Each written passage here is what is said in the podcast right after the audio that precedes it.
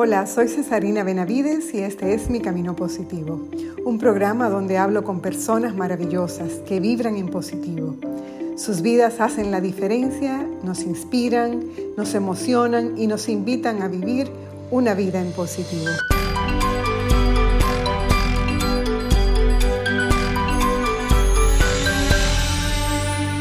Me toca contar mi historia, mi camino positivo y hacerlo desde el viaje personal, íntimo y desgarrante que sacudió el miedo más abrumador que alguna vez haya sentido. ¿Y si me muero de COVID? Pues no me morí, volví a vivir, pero de otra manera. Siento que vivo desde entonces con otra conciencia. Bromeo diciendo que es como si me hubieran inyectado el suero de la verdad. Recupero la libertad de vivir desde mi propósito de seguir mis intuiciones, de hacer las paces con lo que pienso y lo que siento. Escucho atentamente a mi corazón y sigo mis movimientos internos que me llevan al lugar del encuentro con Dios y conmigo misma. Ahí donde encuentro la paz, el sosiego y donde veo claramente la dirección de mi vida. Tengo mucha más claridad de lo que sí y lo que no. Es una gran evolución del yo anterior o quizás puedo decir una revolución. Mientras estuve encerrada 21 días en mi habitación, el mayor reto que enfrenté fue el no poder abrazar, besar y tocar a mis seres queridos. Esta experiencia me movió a ver la vida con los ojos bien abiertos, permitiéndome experimentar el dolor y aún así sentirme agradecida. Mucha gente no tiene el privilegio de vivirlo como yo, en mi casa, rodeada de los cuidados de mi familia y con la posibilidad de acceder a los medicamentos y los médicos que podían ayudarme. Acompañada además por una gran cantidad de personas que oraron por mí en mi parroquia, en mi comunidad y mis amigas del colegio, y por tantas personas que me escribían para saber cómo yo estaba cada día. No tengo cómo agradecerles esa compañía y esas oraciones. Me sostuvieron durante todo este periodo de incertidumbre y malestares y me ayudaron a construir una fortaleza que definitivamente no venía de mí. El COVID es una enfermedad más de la mente que del cuerpo. La mente es poderosa y se cree todo lo que le dices. Si la enfrentas con una mente fuerte, será más difícil que te tumbe fortalece tu sistema inmune. Acude si lo necesitas a un médico especialista y luego prepárate para echar el pleito con tu mente. Asegúrate que tienes con qué pelear.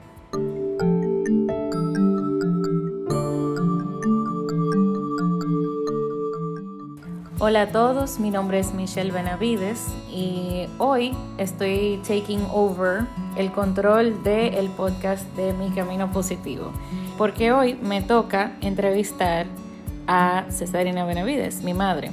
Ella tiene una historia súper interesante que contarles sobre una vivencia que tuvo hace poco y estoy lista para que ustedes la escuchen, aprendan de, de lo que ella misma aprendió y que Quizás eh, a través de este podcast puedan entonces encontrar algo que resuene con ustedes y lo lleven consigo. Empecemos.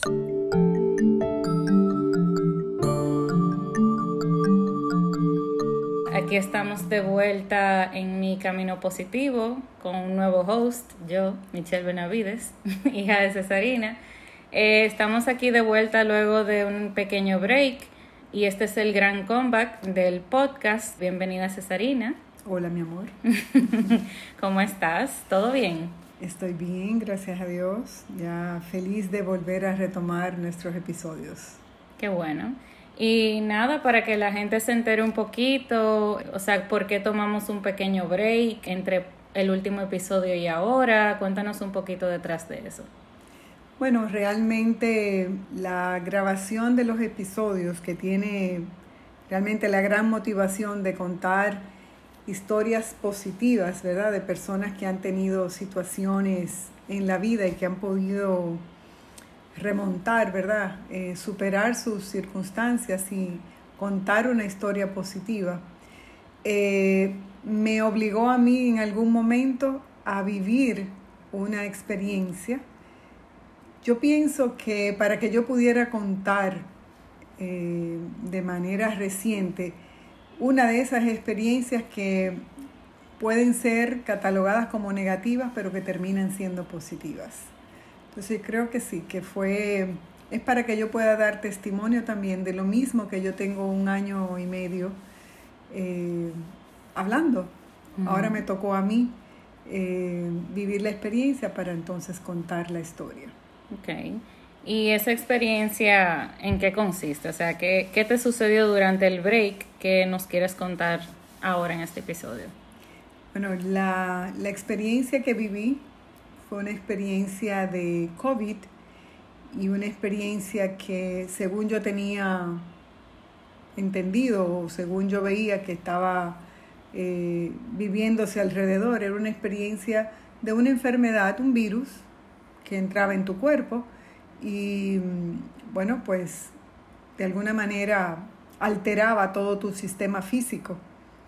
Pero realmente cuando la experimenté, me di cuenta que no era necesariamente una enfermedad física, sino que era más bien una, una actividad que entraba a tu vida, o no una actividad, pero sí una, una circunstancia que entraba en tu vida a plantearte eh, una pausa en muchos sentidos.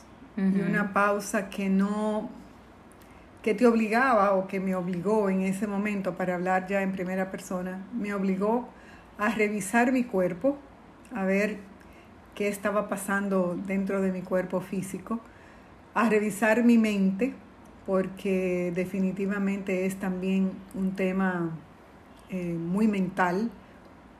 El COVID se mete mucho dentro de la mente.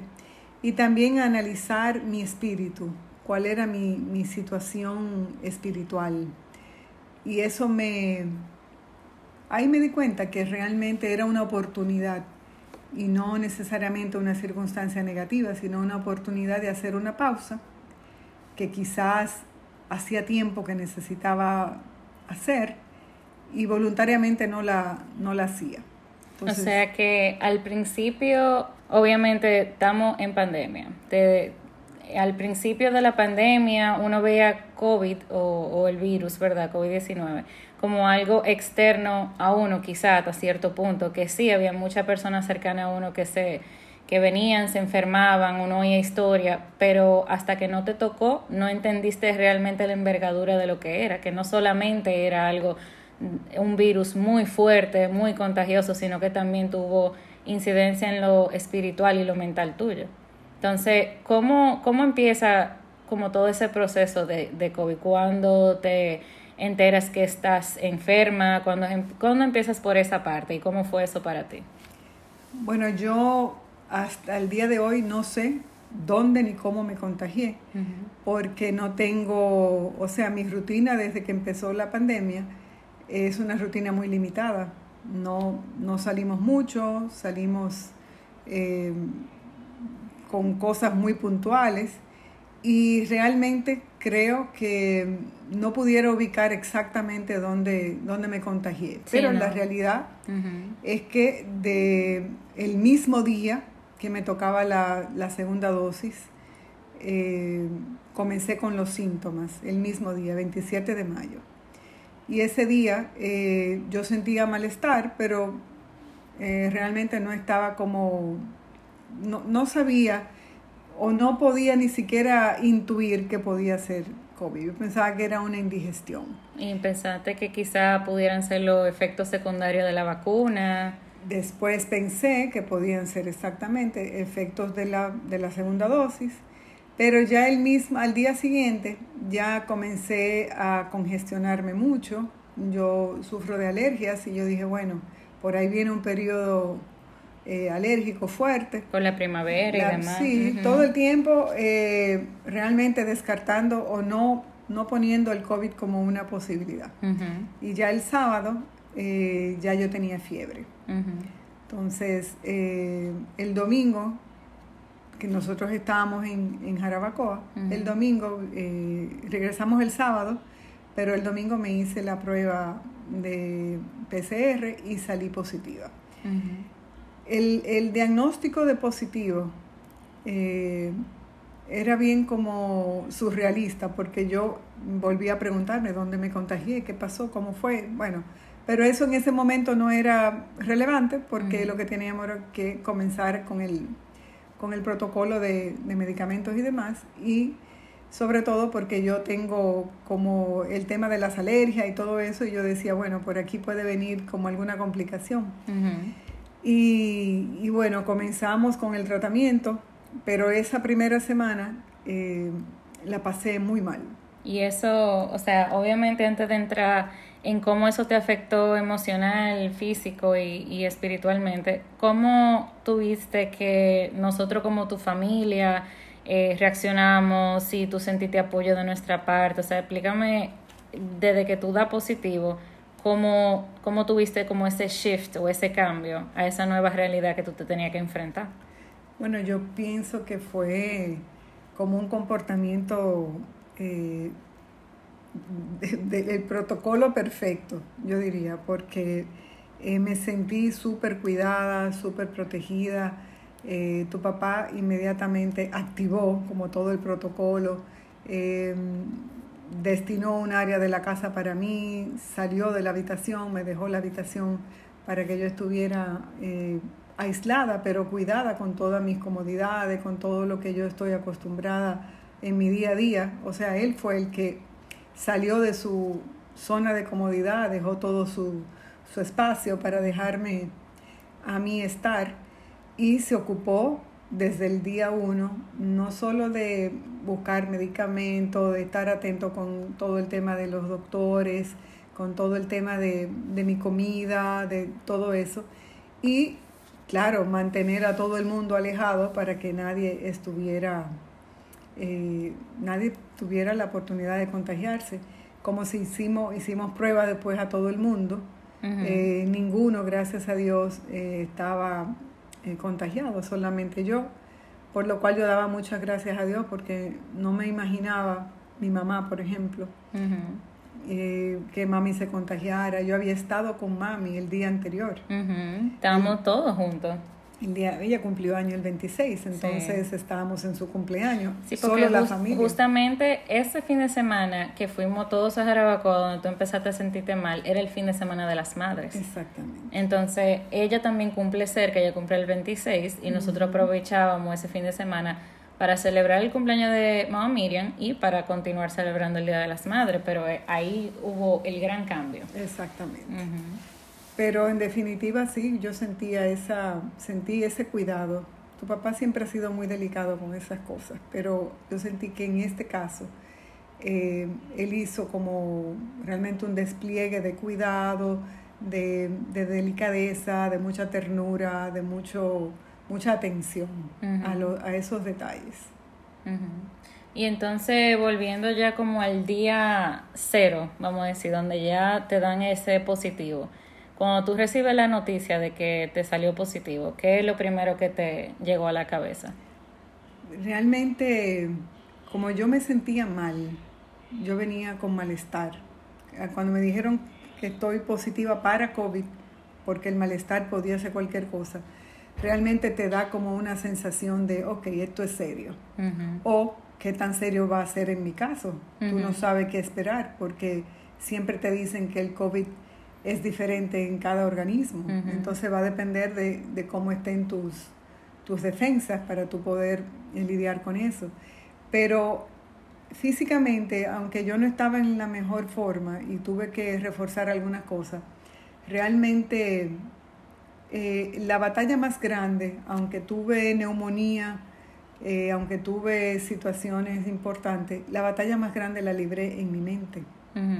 Porque era lo que, lo que trataba de decir al inicio, o sea, el poder, el, el vivir una experiencia como esta, donde viví esa batalla, yo tuve, el, el tiempo completo fueron 21 días, normalmente son 14 días, pero yo fui Eh, Tuviste un poco de complicación. Tuve un poco de complicación, entonces eh, se extendió a 21 días. Entonces 21 días prácticamente aislada. aislada, sin abrazos, sin besos, sin comunicación, sin interacción.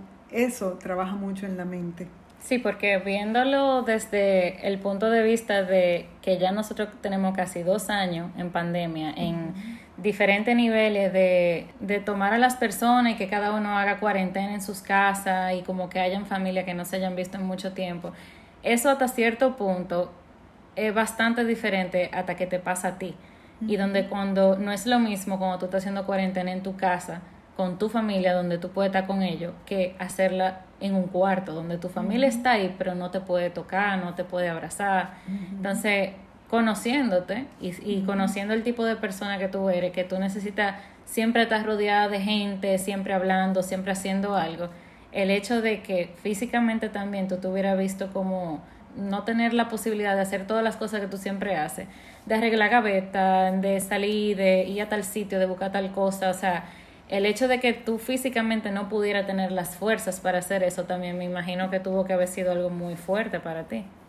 Esa, esa parte me sorprendió, cómo el cuerpo eh, te obliga a, a, estar acostada. Acostada. Porque tú quieres hacerlo. O sea, mentalmente tú, estabas ahí. Exacto, si tú logras que tu mente quiera hacerlo, lograste una gran cosa, pero, pero el cuerpo no responde. Entonces, por eso la lucha de lo que quiere hacer el cuerpo y lo que quiere hacer la mente es una, una batalla.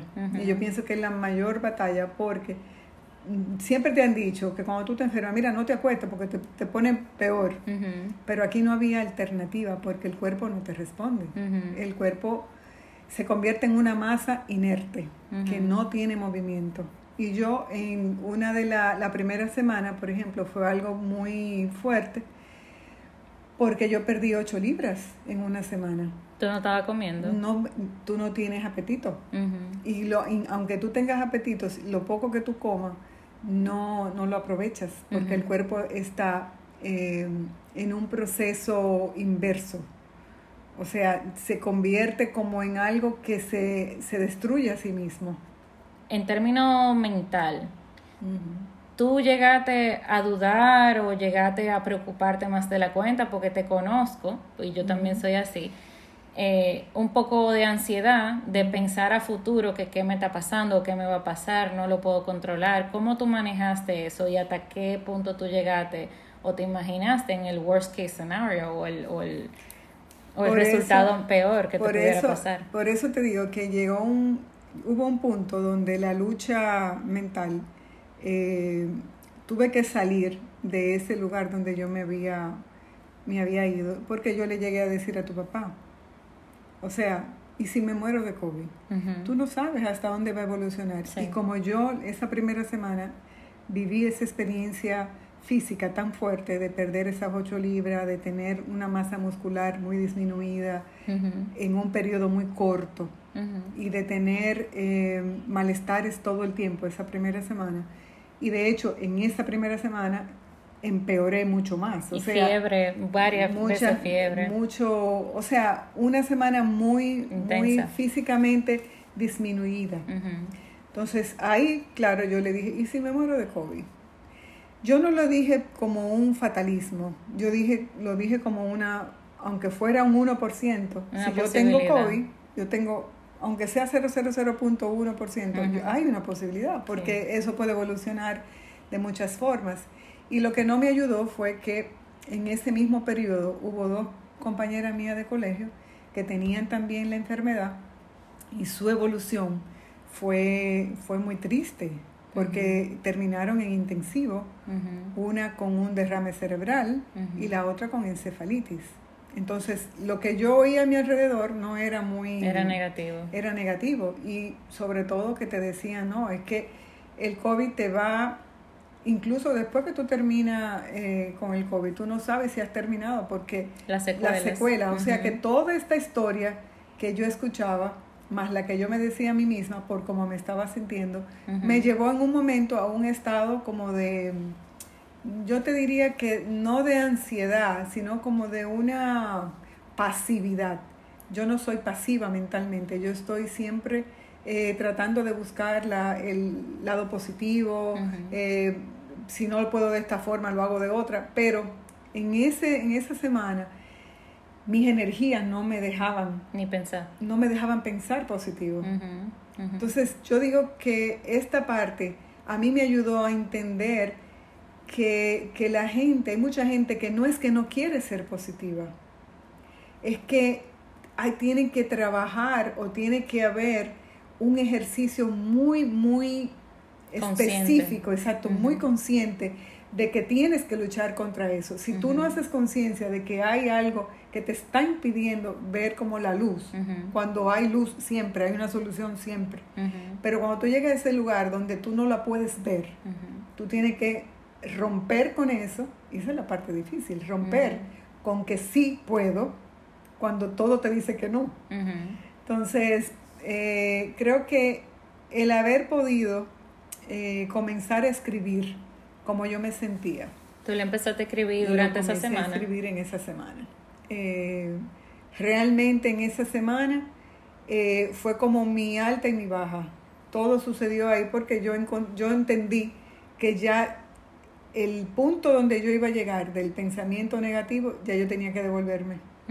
Yo no podía seguirle dando como espacio a ese pensamiento ni estar escuchando las opciones que me daban las noticias o todos los otros chats que hablaban de eso. Y fue cuando le dije a mi comunidad y le dije a otras personas que comenzaran a orar por mí. Hasta ese momento yo no le había dicho a nadie que yo tenía COVID, porque yo pensaba que era algo muy privado y que no debería como estarlo anunciando ni en las redes ni en nada de eso. Y, y de hecho no lo, no lo manejé a nivel de, de redes ni nada, porque yo siempre pensé que eso es algo bastante privado. Pero sí busqué mi comunidad de oración, comenzamos a orar, mucha gente orando por mí, y ahí yo comencé a hacer un cambio anímico, eh, físico, en todos los sentidos. Eh, puedo decir que sí, creo completa y absolutamente en el poder de la oración pero creo también que tú tienes que hacer tu esfuerzo, que puede haber mucha gente orando, pero si tú, principalmente tú, no crees, no, eh, es más difícil que tú salgas eh, tan rápido como yo salí, porque la, mi segunda semana, aunque yo no estaba físicamente bien todavía, mentalmente fue otra cosa. ¿Y tú notaste algún cambio? Eh, cuando tú hiciste ese shift mental, de cuando tú decidiste enfocarte en lo que tú podías hacer y no realmente yéndote en el, en el espiral de lo negativo, tú notaste que eso te influía a ti en tu día a día, todavía en seclusión, pero, pero te influía, te hacía pasar el día más llevadero. Totalmente. ¿En qué sentido, por ejemplo? Bueno, yo te voy a decir algo, yo me levantaba la segunda semana, me levantaba como si yo fuera a trabajar yo hacía todo mi proceso todas las mañanas, yo a primera hora, yo lo, lo, primero que hago es que escucho misa a las 7 de la mañana. Después que yo termino de escuchar mi misa, yo comienzo mi proceso de cambiarme, etcétera, etcétera. Y yo hacía, esa segunda semana yo hice todo ese proceso. Y yo me cambiaba como si fuera a trabajar y me sentaba en mi escritorio a trabajar y físicamente no estaba al 100%, pero mentalmente yo estaba decidida a hacerlo lo más normal posible, a normalizar mi vida, aunque estuviera eh, eh, detrás de una puerta cerrada. Y eso sí me ayudó a tal punto que hubo un día específicamente, el jueves de esa semana, de la segunda semana, de la segunda semana y lo recuerdo porque lo escribí yo me sentía mal todavía, me dolía el cuerpo, tenía malestar general, pero hubo un momento, y fue un momento que estábamos terminando de trabajar en uno de los proyectos, que yo tomé como una pausa porque el cuerpo, o sea, la respiración no me ayudaba, estaba como medio jadeante, y tomé como un, un descanso para seguir trabajando. Y en ese momento yo sentí una, experimenté una sensación de bienestar absoluto. Para mí es un testimonio de esa presencia de Dios en medio de todo ese proceso, porque lo que yo experimenté fue una, como si yo no estuviera enferma. Me duró unos instantes, pero como si yo no estuviera enferma, no me dolió nada, mi mente estaba clarísima, eh, estaba realmente eh, normal, un bienestar, una sensación de bienestar, como si hubiera venido un ángel y me hubiera tocado. Y ya yo supe en ese momento que aunque yo, supi, yo siguiera enferma hasta que terminara todo el proceso de COVID, yo me iba a sanar y que yo iba a estar bien. Eso fue como un anticipo de lo que ya yo iba a vivir más adelante. Entonces, eh, eso ya me dio como, me cambió absolutamente. Absolutamente me cambió el mindset y me cambió el ánimo, me cambió la, la, visión de lo que yo iba a hacer, comencé a planificar que iba a hacer esto, iba a hacer lo otro, me iba a encargar de esto, de aquello. O sea, ya yo tenía claridad en la mente, porque otra cosa que me sucedió durante todo ese tiempo era mucha falta de concentración. Poca concentración, poca claridad, eh, la toma de decisiones era muy lenta. Como ¿Tú lo consideras como parte de los síntomas que te Yo dieron? Sí, sí. Y aparte de, de, ese fogginess eh, que tú tenías mental, que no te dejaba como concentrarte y eso, ¿qué, qué otro tipo de cosas tú experimentaste en términos de lo físico? En términos de lo físico, eh, lo que puedo como más recordar y, y, saber que era producto de eso, porque no es no son cosas que yo vivo en el día a día, es eso, es esa lentitud para tomar decisiones, falta de concentración, poca, o sea, yo normalmente, que no, es, no sé si es bueno o si es malo, mm. pero normalmente yo planifico el día de hoy, pero planifico el de mañana, la semana que viene. O sea, yo estoy siempre en una planificación macro y yo no podía pensar más allá. O sea, para mí eso era terrible, porque eso es lo, esa es mi forma de, de, moverme en la vida. Y, y, no podía. No podía, por ejemplo, a mí no, no me, me, me encanta leer, no podía leer Tenía la vista borrosa. La vista estaba borrosa, pero aparte si me ponía los lentes, dije para intentar leer un ratito, eh, me cansaba muy rápido. agotaba. O sea, todo lo que significaba concentración era imposible. Entonces, y el cuerpo sumamente cansado.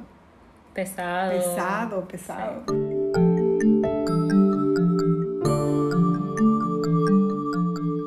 El que controla sus pensamientos controla su mente. El que controla su mente, controla su vida. Robin Sharma.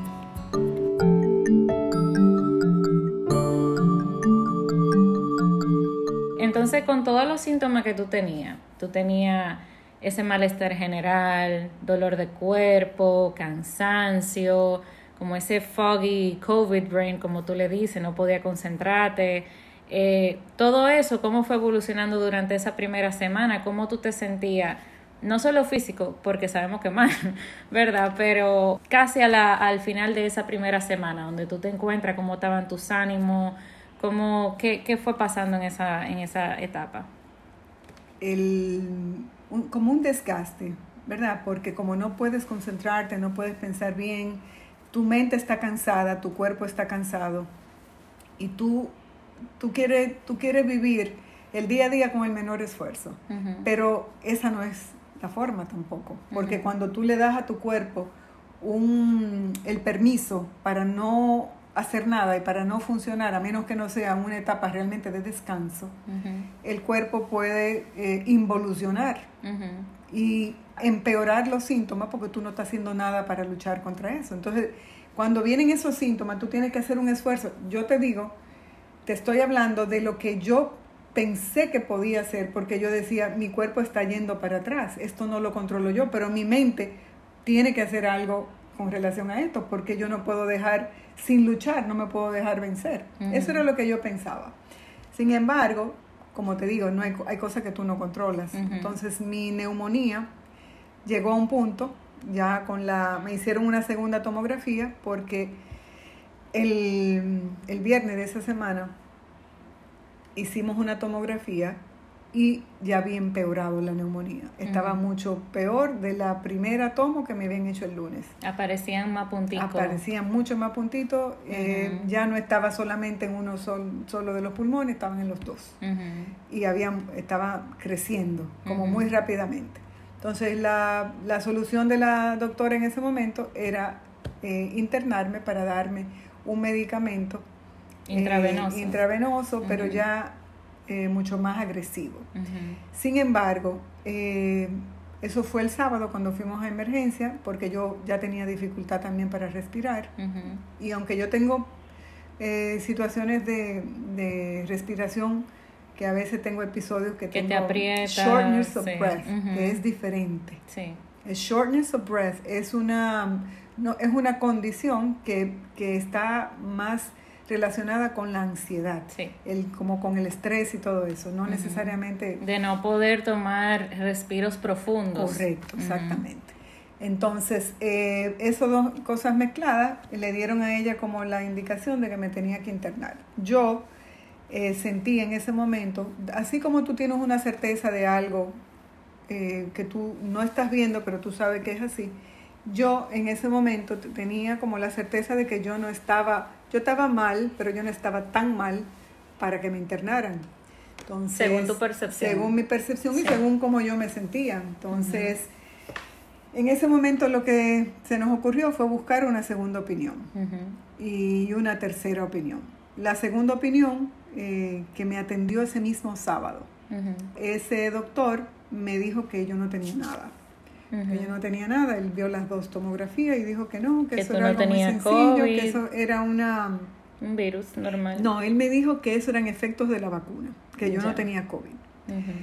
Y yo, que había dado positivo para COVID, eh, yo le dije, bueno, pero realmente al final me tranquilizó el hecho de que un doctor de esa naturaleza me dijera que mi neumonía no era tan, tan grave. Tan grave. Y incluso me quitó, o me dijo, mira, deja todo su medicamento y quédate con este, con este, con este, y como algo lo minimizó. Lo minimizó. Pero, eh, según recuerdo en ese momento, eh, antes de la segunda opinión y ya luego del diagnóstico de la primera doctora, que era la que te había tratado al inicio, y que decía que te quería internar, y obviamente tú no querías que te internaran, y obviamente nosotros tampoco, porque conociendo otras historias, eh, cuando llegamos a ese punto se complican usualmente.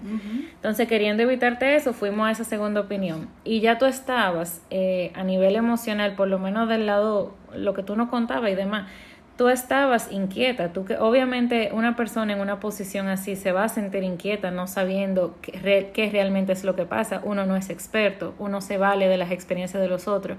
Y cuando esa persona te dice tú estás muy mal, hay que internarte, bueno, uno se preocupa, pero cuando va al segundo doctor, cuando tú fuiste al segundo doctor y él te dice no, eso no es nada, como que él sirvió el propósito de calmar tu ansiedad que tú tenías hasta ese momento, pero al mismo tiempo Qué bueno que no nos quedamos ahí porque honestamente, eh, a mi parecer, ese doctor no estaba en lo cierto. Y por ende fue que llegamos a la tercera opinión, donde encontramos un punto medio, donde no era necesariamente vamos a internarte ahora mismo y no era no tienes nada, sino que contemplando lo que hay, las evidencias que hay, este es lo mejor que podemos hacer. Y ese era como, como el mejor punto medio realmente de lo que podíamos llegar. Entonces, cuando tú llegas a esa tercera persona, ¿Cómo, ¿Cómo tú estás en términos de ánimo? Ya que tú te habías calmado un poquito con, con el reassurance del segundo doctor, pero ahora con esta nueva evaluación, ¿cómo, ¿dónde tú estabas mentalmente?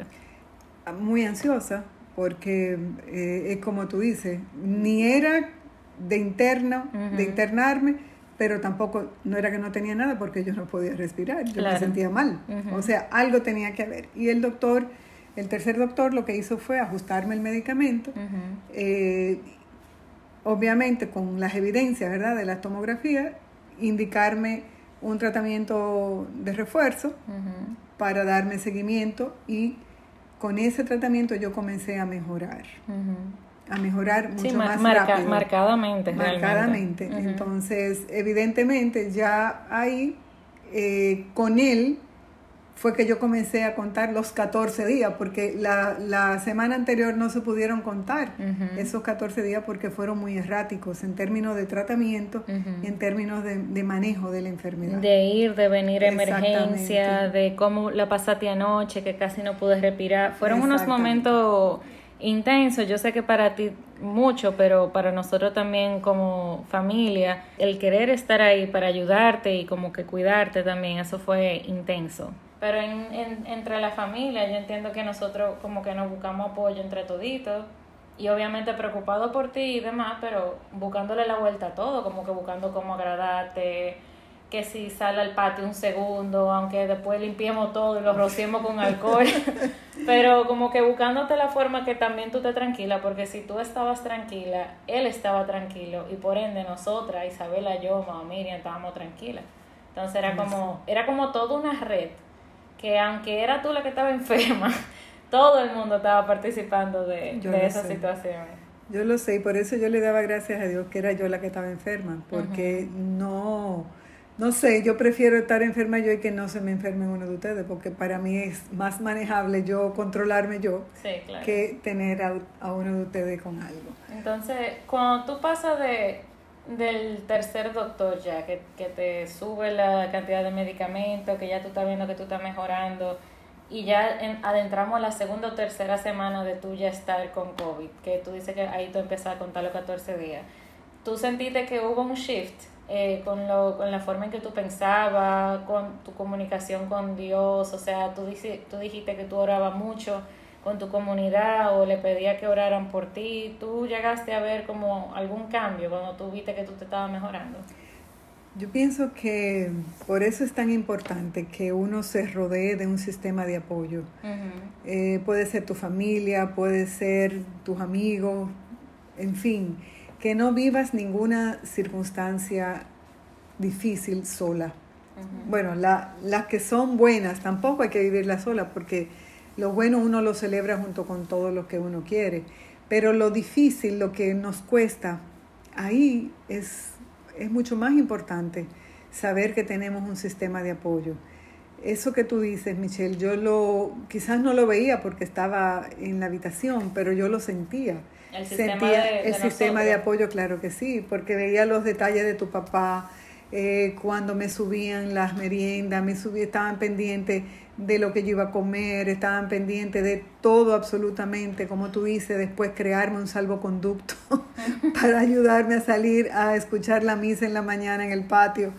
Eh, todos esos detalles, yo creo que las oraciones y el amor que yo recibí eh, durante ese periodo fue lo que me sacó a mí adelante. Yo te diría que si lo voy a poner en una balanza, 50% le doy a la, al tema médico, las medicinas, y el otro 50% a lo que es oración y, al acompañamiento y el amor que yo sentí. Sí, es que realmente cuando uno, en todo, no necesariamente en situaciones como esta, pero cuando uno vive y uno pone en balance esas dos cosas, lo mental, el positivismo, que es lo que tú siempre has dicho a través de tus episodios y demás, y la forma en que tú planteas vivir la vida en positivo. O sea, si tú puedes hacer todo lo que tú quieras, tú puedes tener todo el dinero que tú quieras, pero si tu mente no está ahí, si tu corazón no está alineado con eso, 50 y 50, tú no puedes tener balance. Entonces, eso, eso es así. Esa es la experiencia que yo quería contar, porque es quizás a veces es muy fácil para mí yo entrevistar a una persona eh, y entrar en su historia y entender desde su perspectiva cómo lo vivió. Pero el poder hablar de un camino positivo, desde una experiencia recién vivida y todavía y con más fuerza pensar que la mente, el creer, el confiar, el asumir una actitud positiva hace verdaderamente el cambio, hace la diferencia en cómo terminan las cosas. Quizás no cómo comienzan, porque uno no controla cómo comienzan las cosas, pero sí definitivamente cómo terminan y cómo tú dejas que eso te afecte. Sí. Entonces, si tú pudieras volver eh, a, a, sacar el momento, vamos a ponerlo, ya que tú lo, ya que tú estás del otro lado, ya que Gracias a Dios te sanaste, te pasaron la mano divina, te dieron ese push y tú te pudiste recuperar. ¿Cómo fue ese momento cuando ya sabiendo que tú te sentías bien de hace unos días y que estábamos esperando para la prueba de negativo, digo, del, del COVID, y saliste negativo? ¿Cómo fue ese momento para ti? Así como tú dices, yo hasta el último momento fui como muy respetuosa de todo el protocolo porque yo no quería bajo ningún concepto yo salir de mi habitación antes de que ya yo realmente pudiera eh, no ser un, medio de contagio para ninguna de las personas que estaban cerca. Entonces ya el doctor me había dicho que a los 14 días ya yo podía eh, salir, pero yo esperé 19 días porque eh, entendía, o sea, yo me hice la prueba a los 19 días. Y saliste a los 21, ¿no? Y salí a los 21. Exacto. Exactamente. Entonces, ¿Por qué? Por eso mismo, por ser, eh, tener la precaución, por, por ser realmente extra respetuosa y todo eso. Y para, quizá para terminar mi propio proceso mental, porque comencé a escribir mucho, comencé como a, a ver las cosas de otra manera, que cuando tú hablaste ahorita de ese, esa, ese ajuste mental, yo lo cambio por la palabra de resetting. Eh, es como un reset que se, se, da en tu, en tu mente si estás abierta a vivir esa experiencia como con todo lo que eso lleva. Yo parecería, va a sonar rarísimo, pero yo le doy gracias a Dios por el COVID. Mm. Porque yo lo que viví físicamente, ya ni me acuerdo. O sea, es. O le das gracias a Dios por la experiencia y lo que el aprendizaje de eso. Claro, claro, muchos aprendizajes y sobre todo como esa, esa claridad en la, en la visión de futuro que me dio, hacia dónde me, me quiero mover, cómo me quiero mover, qué cosas debo eh, sacar de mi vida, como que me quedó todo tan claro, como si tú vas en una carretera y va lloviendo y tú pones el limpiavidrios a, a funcionar. Te puso, te puso las cosas en blanco y negro, clarita. Muy claras, muy claras. Y, y como, ¿cómo te digo? Muy clara y con una certeza de lo que sí, de lo que no. Entonces, no es que yo no lo tenía, era que habían quizás cosas que estaban del lado del quizás. Que te habían quizás en el proceso distraído y ahora volviste a, a, rectificar. Correcto. Estaba eh, sí, esa es una buena forma de ponerlo. Estaba distraída en cosas eh, sin importancia. Y de repente eh, pude, gracias a Dios, fruto de eso, vinieron muchos más ajustes, porque ahora soy mucho más consciente de mi salud física, estoy cuidando mi cuerpo, ya no es un tema de si quiero rebajar o si quiero porque me siento gorda o lo que sea, ya es un tema, quiero sentirme sana. Y para sentirme sana tengo que cuidar lo que como, tengo que hacer ejercicio, tengo que hacer una serie de ajustes en mi vida diaria que antes lo estaba dejando de lado porque les resté importancia en el momento en que tenía que habérselo dado. Yo sé que tú eres una persona muy espiritual, una persona muy consciente de sus conversaciones con Dios y demás, y cómo tú comunas con Él en términos de, ¿verdad?, en tu corazón, en tu alma. Entonces, al principio, cuando tú te veis, cuando tú te viste como que en lo más bajo, en lo más frustrante del proceso, la parte donde tú más tenías miedo, ¿cómo, cómo era esa conversación con Dios versus luego, cuando ya tú sales negativa de nuevo? O sea, ¿hubo algún cambio? ¿Tú sentías, no sé, eh, háblame un poquito de... No, si tú supieras que el, lo que pienso que en el estado de ánimo que yo me sentía al inicio era como una niña de 8 años que se siente mal y le pregunta a su papá, ¿cómo me sano? ¿Qué tú me puedes dar para sanarme? Mi conversación con Dios en ese momento era, no era de que, ¿y por qué me dio COVID? Sino, ok, ¿para qué? O sea, esta pausa que, que tengo que hacer, ¿qué objetivo tiene? ¿Qué tengo que aprender? ¿Dónde está como el, el gran aprendizaje que tengo que sacar de eso? No sé, por qué por ahí se fue mi pensamiento todo el tiempo. Eh, como que no me, no, no me quejé de, de, lo que estaba viviendo, sino que andaba buscando el propósito. Tú sabes que yo tengo mucho... Para mí eso como... Todo tiene un porqué y un para qué. Entonces yo andaba como buscando eso, como una niña, buscando eso. Cuando terminó el proceso y yo pude vivir tantas cosas, eh, parte de los aprendizajes dentro de todo lo que yo pude haber experimentado era, número uno, prioriza el amor. A veces yo estoy con prioridades que no tienen nada que ver con algo que es mi fuente, mi centro y mi todo, que es el amor por mi familia. Y muchas veces hasta con ustedes mismos, yo, yo antepongo quizás una disciplina, una corrección y no priorizo el amor. Entonces, durante todo ese pensamiento que a mí me entraba, yo decía, pero ¿por qué se me sigue repitiendo eso? Prioriza el amor, prioriza el amor. Y después lo entendí. O sea, el amor es el amor es lo que mueve todo mi ser y todo mi mundo. Si yo no antepongo si yo no priorizo el amor, yo me voy a estar perdiendo de la verdadera esencia de mi vida. esa, esa, fue una, una de, esas. Y la otra, muy fuerte, es eh, el aprendizaje que, que para mí es el que más me va a cambiar la vida de, desde ese momento y que lo voy a recordar como un antes y un después.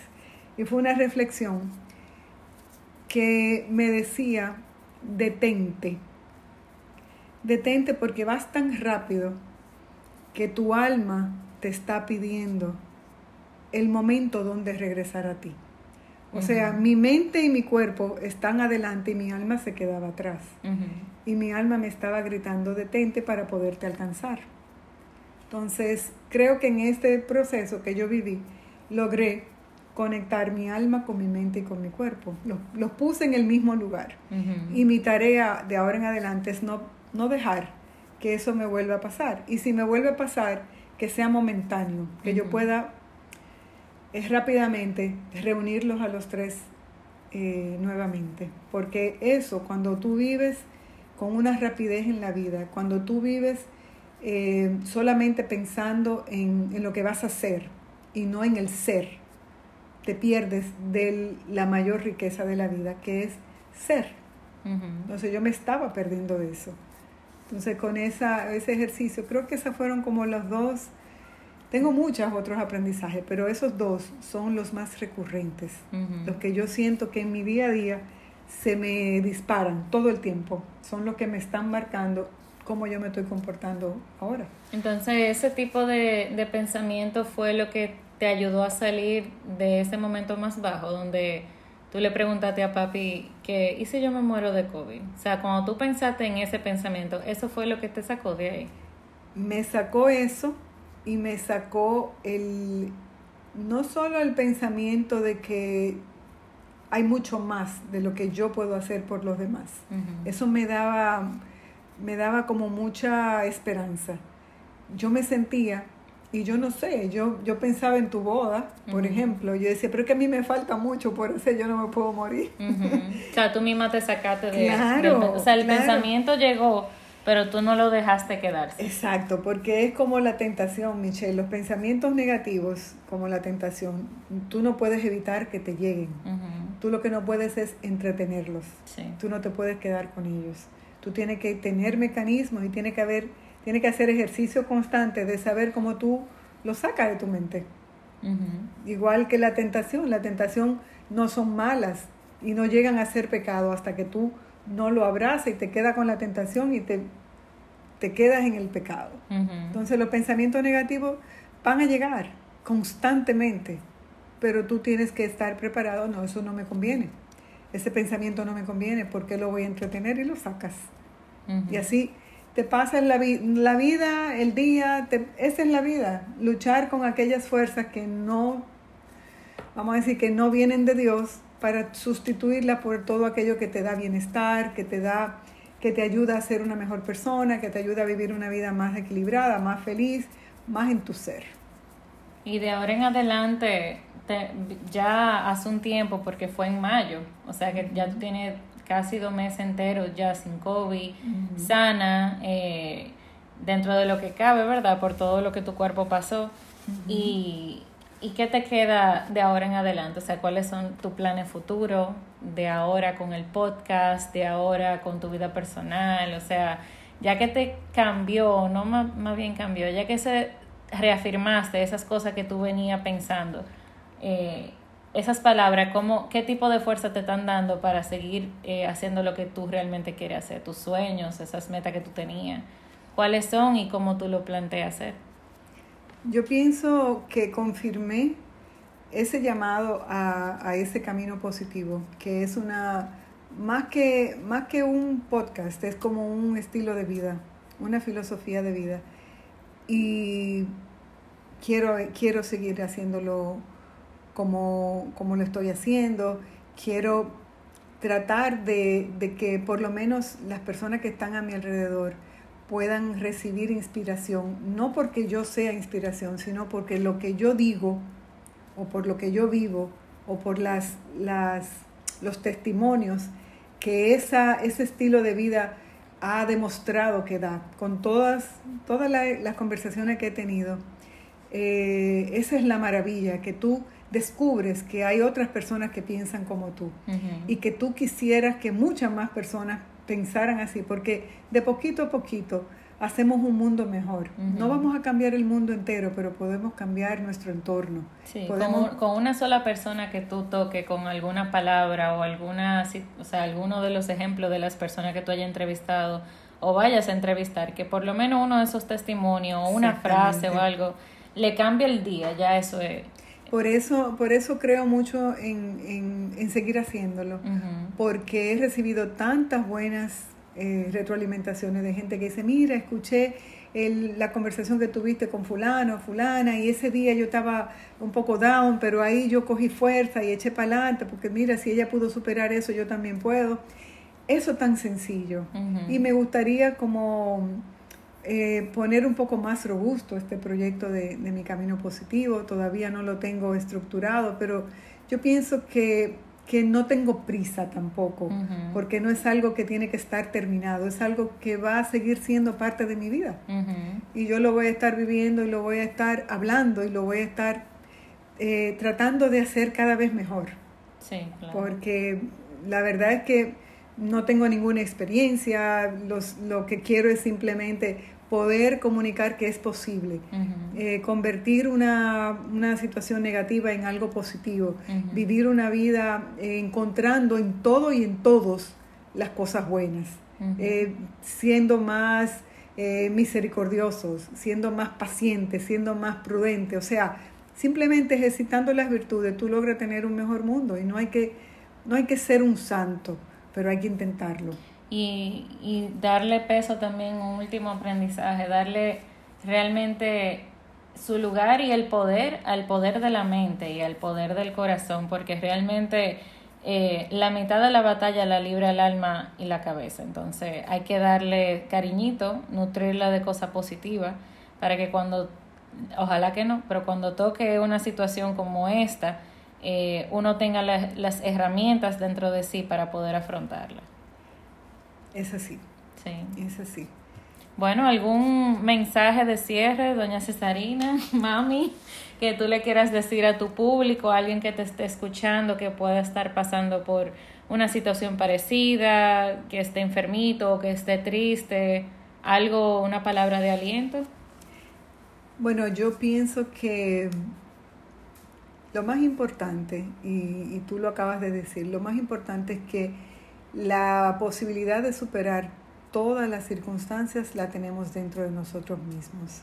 Tenemos que eh, creer en nosotros, creer que podemos, confiar en que tenemos también la ayuda de Dios, que no estamos solos y apoyarnos eh, en nuestro sistema familiar, en nuestro sistema de apoyo, porque no es necesario vivir ninguna circunstancia solos es mucho mejor estar acompañados de aquellos que nos aman, no quedarnos callados cuando estamos viviendo una situación que nos, que nos provoca tristeza o nos provoca preocupación. Compartirlo, compartirlo con una amiga, con alguien que sabe, eh, que nos conoce y que, que nos puede ayudar. Y de esa manera, pues, encontrar las fuerzas para salir adelante. Nunca, nunca perder la esperanza. Siempre, siempre confiar en que podemos salir adelante.